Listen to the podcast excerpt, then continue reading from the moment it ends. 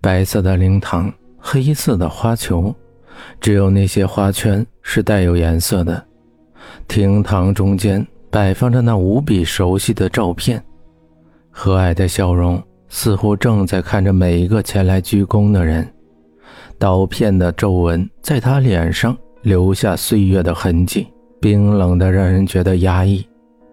简凡一步步踏进来，每一步都沉重的像是用尽了全身的力气，没有一丝涟漪的目光看着那张微笑的黑白照片。在亭子里下围棋，爽朗的笑声似乎还在耳边，这一切仿佛就在昨天。只是睡了一觉而已，最宠爱自己的人却再也没有等自己回来。爷爷，我回来了。冷峻的表情凝视着那张照片，看不出一丝的哀伤，深邃的目光讳莫如深。简凡身上的气质高贵中带着一种不容靠近，孤傲冰冷的，一步步朝着灵堂走来。只有面对简赫的遗照时，目光才是柔和的。周围的一切在他眼里都是厌恶的。他仿佛只是看看这张照片，关于墓地在哪儿，是不是最好的，这个仪式明天会不会成为网上头条，他一点也不关心。小凡，你去看看你爸爸吧。老爷子走了以后，他一整天没有吃东西。我担心这样下去，他会无法参加下午的会议。安杰走了过来，拍了拍简凡的肩膀，说：“安杰今天也是一身黑色西装、白色衬衫、黑色领带，说话也严肃了很多，看向简凡的眼神带着浓重的安慰和担忧。”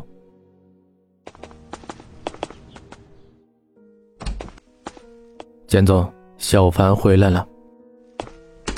走过曲折的绿荫花园，绕过典雅的别墅，安杰向简轩汇报了一下，就关上门，不打扰他们父子说话了。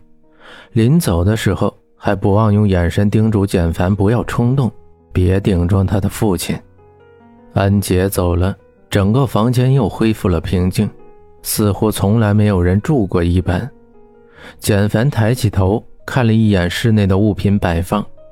和母亲去世的时候一样，就连窗帘也是母亲在世的时候最喜欢的。如果没有猜错的话，除了打扫之外，他是从来不允许任何人进来的。坐吧，命令的语气如同在公司跟下属说话一般。简凡也不畏惧，随便找个位置，翘着二郎腿坐下。那是你妈妈的位置。简轩的语气稍微提高，夹杂着一些怀念。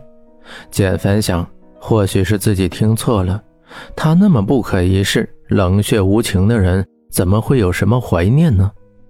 如果真的爱，母亲也不会得了抑郁症都没有人知道，导致他最后趁人不备跳楼身亡。简凡冷笑了一下，坐到旁边的位置，目光看着窗台上那颗仙人球。江城也送了一株仙人球给自己，说是那东西防辐射，省得你每天打游戏辐射了以后未老先衰，无法报效祖国。你爷爷去世的时候很平静，没受多大罪。简轩也不看他，语气沉重的说着。此时的简轩只是一个简简单单的儿子，因为父亲过世在难过。又是你安排的护工告诉你的吧，对吗？爷爷住院期间总是提起你，你去看过他几次？你所关心的只是明天是否吞并哪个公司，今年酒店的营业额是不是最高的？简凡端逆着简轩，在这里待一分钟似乎都是一种折磨，压抑的气氛让简凡快要喘不过气来。这是你对爸爸该有的态度吗？简轩威严地说，紧握的拳头捶在桌上，桌子上的水杯跳了几下，里面的水几乎全都洒了出来，骨节泛白的拳头上沾着几片茶叶。又想教训我，对吗？这次用皮鞭还是棍子？你除了打妻儿，你还会做什么？商界最大的慈善家。简凡嘲讽着说：“在外人面前，大家看到的是儒雅有声的大慈善家，但在简凡的眼里，他就是一个冷血无情的丈夫、父亲，永远只会用拳头说话。为什么每一次都要按你的安排？我的人生我可以自己做主，我不是你的木偶，也不是你花钱买来的鹦鹉。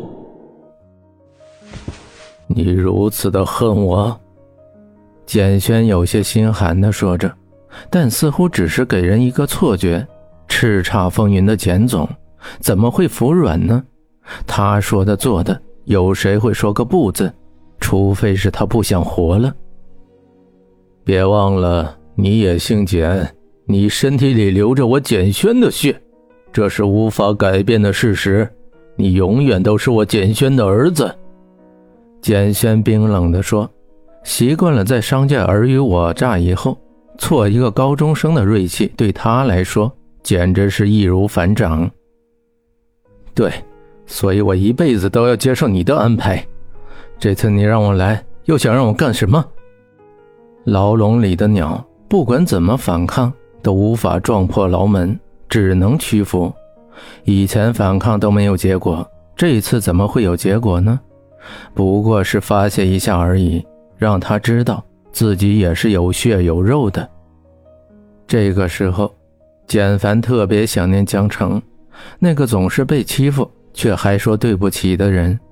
和他在一块从来没有这种压力。明明特小白，还总是把别人看得很低质。他会深奥地问你：爱迪生活着的话，地球现在会怎么样？你只要乖乖待在家里，哪里都不要去就可以了。那我什么时候回学校？简轩的手将要碰到门的时候，简凡着急的在后面问了一句。简轩转过身打量着他的表情，有些玩味的意思。哦，你不是不喜欢那个学校吗？简轩难得淡淡露出一个笑容。折回来，走到简凡的面前，手还没有碰到简凡，简凡已经躲开，简轩的手无力在空中滑落。等事情结束以后，简轩顿了顿，又加了一句：“学校那边我已经打过招呼了，不会有问题的。”一贯雷厉风行的魄力，端倪着泛着哑光的桌面，说完，头也不回地走了出去。简凡回来的时候，注意到院子里似乎多了很多生面孔。寒光一闪，他瞧见一个人腰间别着枪，其他的黑衣人也都别着枪。一丝不好的预感在他脑海中闪过，他想要去问些什么，刚走出房间，一步就被拦了下来。少爷有什么吩咐？一个人毕恭毕敬的过来，但脸上带着警惕。似乎只要简凡踏出这里一步，不管他是谁，都会毫不客气地被抓回去。先生呢？简凡也不知道自己为什么会心烦意乱，着急打听着简轩去哪儿了，他到底在干什么？宋少爷回房间，出什么事儿？你知道老板的脾气。黑马褂的人冷冷地呵斥道，转身又恭敬地对着简凡。做了一个请的手势，夏仁娟小心的走过来，可怜巴巴的看着简凡，请他回房间。安秘书呢？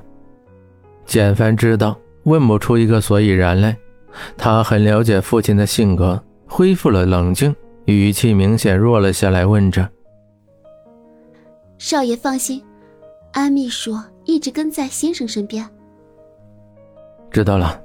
告诉我爸，我不会走的，让他万事小心。听到安杰跟在爸爸身边，简凡的心才算安定下来。安杰向来是爸爸最看重的下属，不光机智，更重要的是他对爸爸绝对的忠心。